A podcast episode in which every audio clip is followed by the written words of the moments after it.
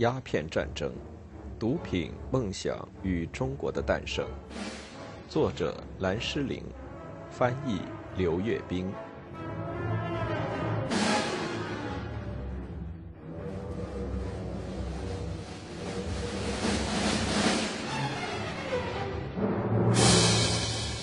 第十六章：黄祸论。一八六零年时，从中国到英国还需要几个月的时间。这么长的时间，足可以想一想一个人在那里看到了什么，做了什么。对于罗亨利，前孟加拉骑兵、克里米亚老兵、柴郡自根农、额尔金勋爵的私人秘书这样一个旅行者，一八六零年十二月二十七日乘船驶进多佛港，是一个值得庆贺的进步。那年九月，罗亨利和巴夏里一起被俘入狱。受到清政府代表要处死他们的威胁，他的经历似乎充分证明了武力对付中国人的需要。他踏上回国的旅程时，关于这场战争的快讯已经发出，并先期传到英国，使英国全国上下陷入反华爱国主义的狂热。据媒体报道，被俘人质的命运受到各界的热切关注。在读到罗亨利受到残忍的敌人甚至没有以野蛮做借口的虐待的消息时，全国上下对这个敏感而令人毛骨悚然的话题倍感痛苦。罗亨利带着批准了的条约登岸时，伦敦鸣放礼炮予以庆祝，他成了民族英雄，人们热烈欢呼，欢迎他回到英国的土地上。市长告诉他说。对他所受苦难的详细报道，激起了他的同胞们最大程度的同情和怜悯。不过，他受的那些苦难，使得英国采取了有力的措施，结果便是导致了光荣的和平。许多女士也向凯旋的英雄致意。在他维多利亚式的大胡子下面，他对受到的招待显得极为满意。维多利亚女王和阿尔伯特亲王很高兴收到从中国皇帝寝宫抢劫来的新奇玩意儿。一顶镶着宝石、配饰丝流苏的帽子，一部以玉石做封面的《孔子论语》，和一只毛茸茸的京巴。爱开玩笑的人给他起名叫陆地。皇室成员急着要见他。罗亨利本人对他所经历的事情的重要性毫不怀疑。刚刚过去的这场战争和所签订的条约，令人高兴地结束了一个事件。这是一个新时代的开始。不仅在中华帝国的历史上如此，在世界历史上也是如此。它使人类中的四亿人口从此进入文明国家大家庭。不过，1849年时，一个英国人从中国航海回国后给出的结论大不相同。过去的十年中，这个英国人对中英两国之间的关系并不是不感兴趣。他的家庭、他的叔伯们、堂兄弟们和外甥们都全力从事鸦片贸易。他不但是在中国经商十年的老手，而且是第一次鸦片战争的见证人。他曾经帮助证实这场冲突没有中断中国的鸦片供应，因为1840年他曾监督着鸦片卸在了英军占领的舟山。这个人的名字叫唐纳德·马蒂臣，是著名的鸦片贩子马蒂臣的侄子。到1849年，他的良心令他放弃了家族生意。此后八年。他将成为新成立的禁止鸦片贸易协会的著名骨干人物。一八九六年，他的伯母玛丽及马蒂臣的遗孀去世，家族财产全都传给了他。这时，这位深感负罪的长老会会员抓住这个机会，在他叔叔马蒂臣用鸦片贸易的利润资助建立的高大宏伟的哥特式建筑里，开始了他对鸦片这种毒品的个人战争。他早期打开中国大门的经历。和后期献身于19世纪反鸦片的事业，表明了商人的恐华症和对第一次鸦片战争的毫无愧疚，会对中西关系产生不良影响。1842年后的几十年里，英国没能在鸦片及其对中国的影响上拿定主意。1856年，一个充满激情的传教士断言：“我们在这里从各个方面遇到的由鸦片造成的危害，和我们普遍遇到的人们道德的败坏。”在很大程度上，我只能将其归结到这种诱人毁灭的毒品。一八八二年，在中国西部地区的一个观察者则反驳他说：“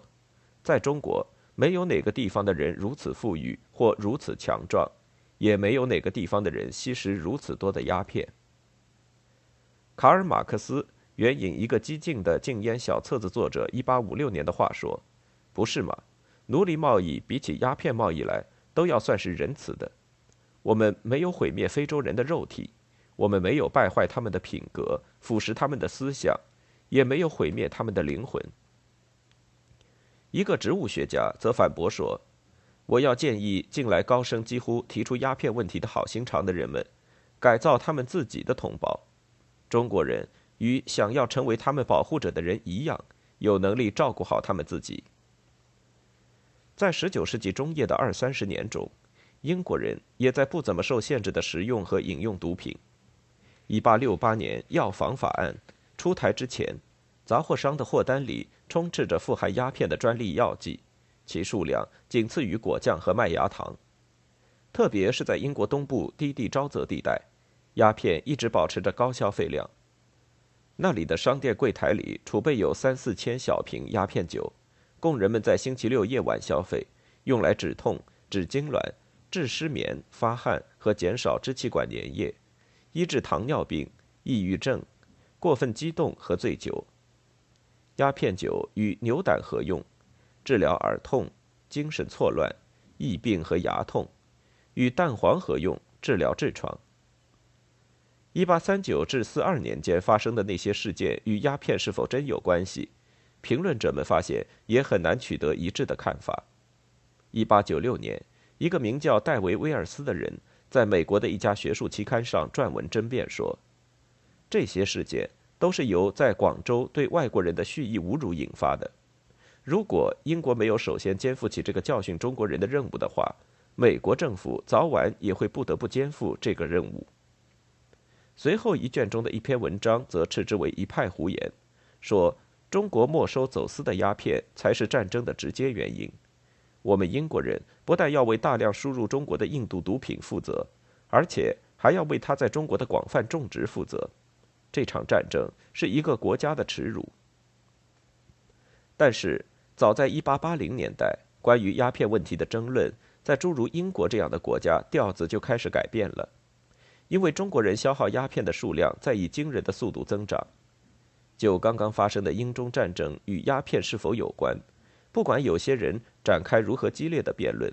在额尔金致外交部的通信中。如何使鸦片贸易在中国合法化的讨论，毕竟占了六页纸的篇幅。尽管英国人极力掩盖事实真相，1860年结束第二次中国战争的条约还是不是张扬的，在合法征收关税的货物名单中增加了鸦片。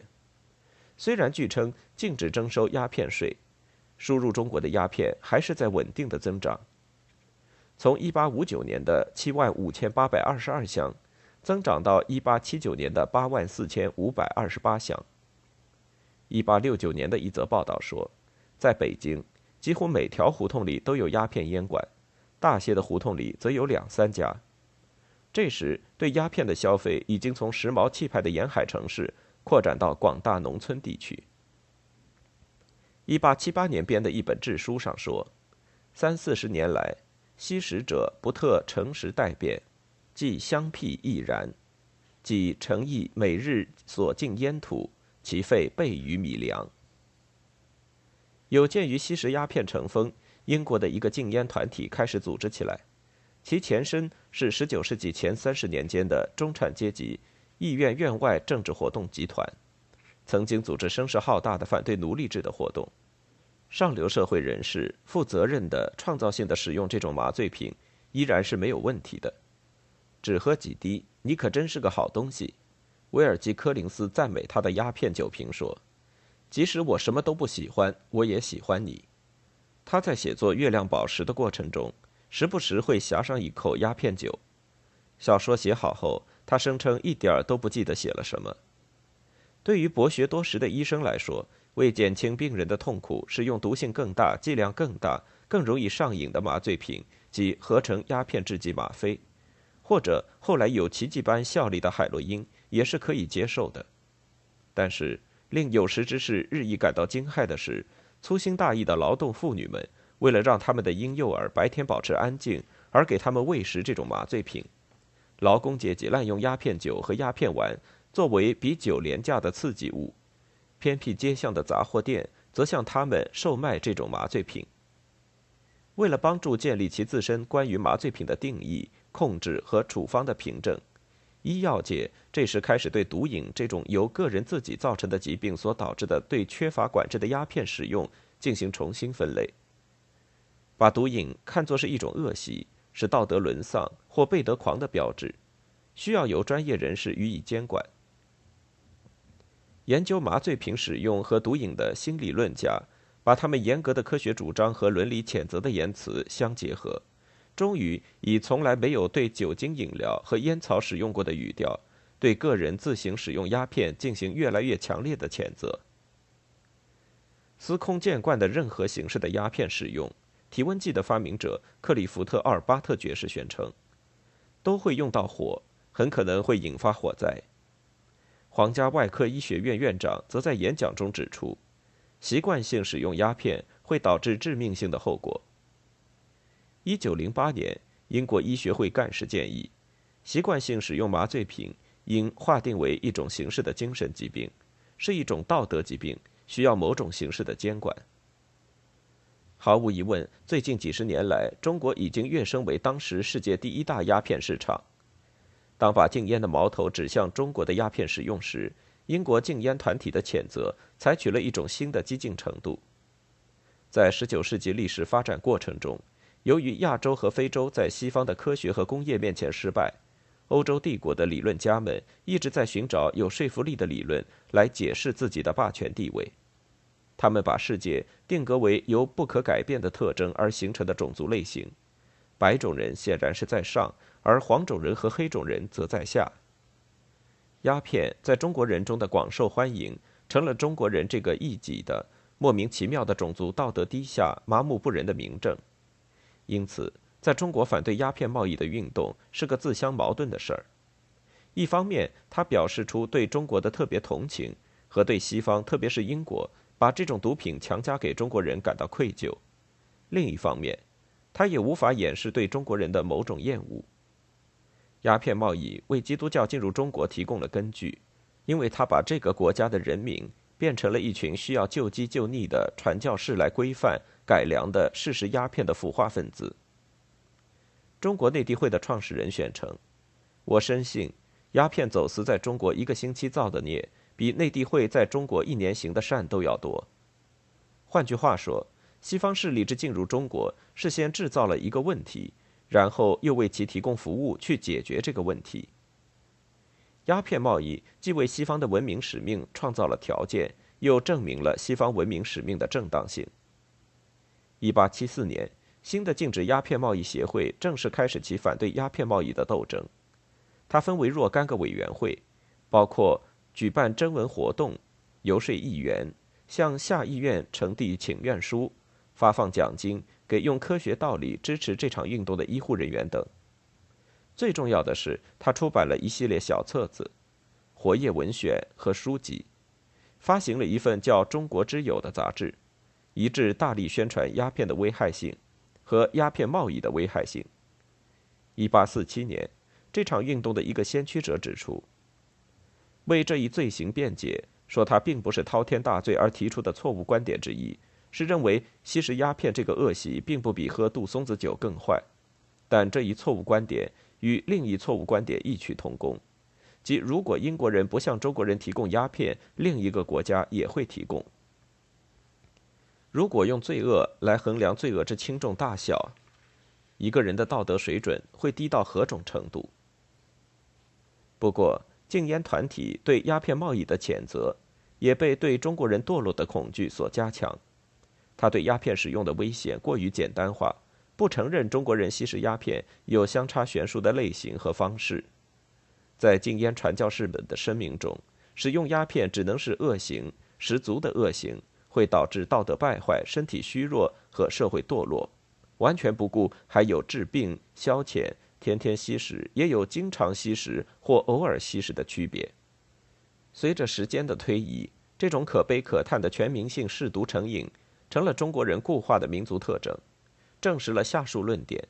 即中国人是禁闭在黑暗之中，本质上缺乏道德，单于感官享受的民族，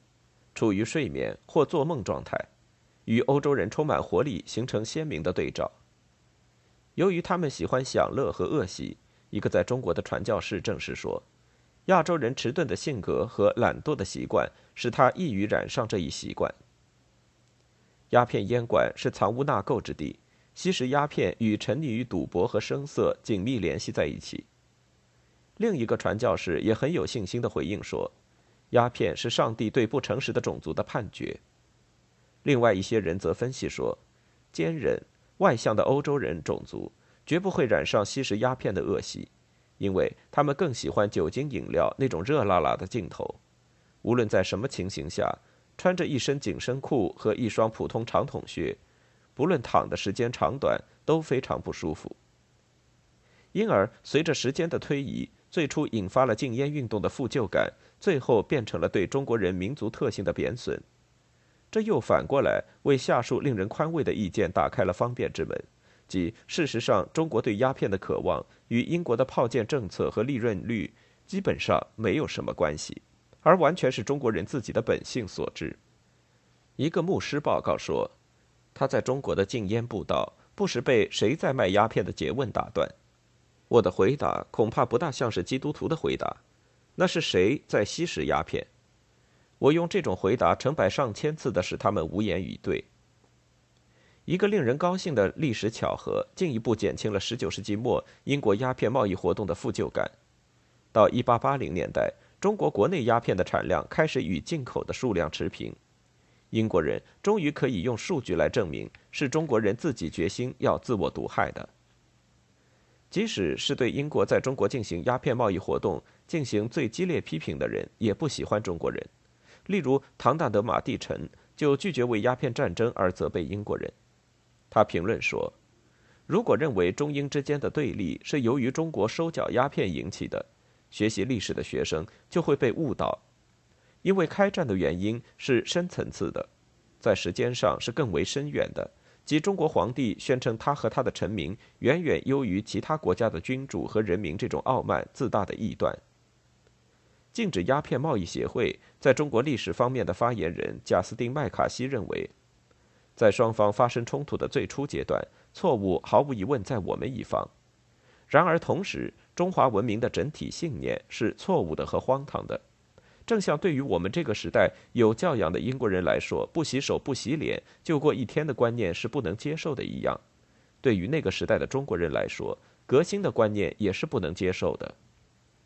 中国对欧洲文明，对被称作是现代进步的东西的唯一要求，就是细听其变，不要管它。然而，对以往不义之举会得到报应的负疚感的恐惧却一直挥之不去。到十九世纪末，这种恐惧已经有几十年。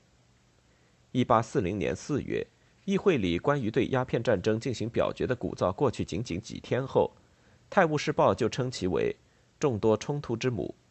只要大不列颠行使所谓的殖民地宗主权，就会引发报复。一八四七年。一个提倡禁烟的人对此观点曾表示同意，说：“我们在世界列国面前是有罪的，在无所不知的神面前是有罪的。当一个政府及其人民积极的、合法的犯下谋杀和毁灭人类的罪行，而且规模如此之大，无法数计的时候，这一切在神的面前都不能隐形匿迹。我们都是有罪的，即使我们保持了沉默，我们也都参与了这一罪行。”这一罪行不久之后必定给我们带来上天的报复，尽管可能会晚来，但是一定会来，不会落空。因为正如那些参加并赢得了鸦片战争的人所辩称的，如果中国人痛恨外国人，他们就会为在西方国家手中受到的侮辱而进行报复，这是顺理成章的。难题是搞清楚到底会怎样进行报复。明白无误的是。报复会是巧妙的和可怕的。不管在老套的流行说法中背负恶习的中国人有什么样的毛病，中国毕竟还是一个值得自豪的、有古老文明的国度，有自己的文学、法律和制度。如果中国人令人仇恨，他们也令人害怕。报应到来的时候，完全值得他们为所遭受的背叛和虐待而施展他们精心设计的能力。一八八六年，一个时年四十九岁、名叫康斯坦斯·戈顿·卡明的苏格兰环球旅行家认为，他已经破解了其中的奥秘。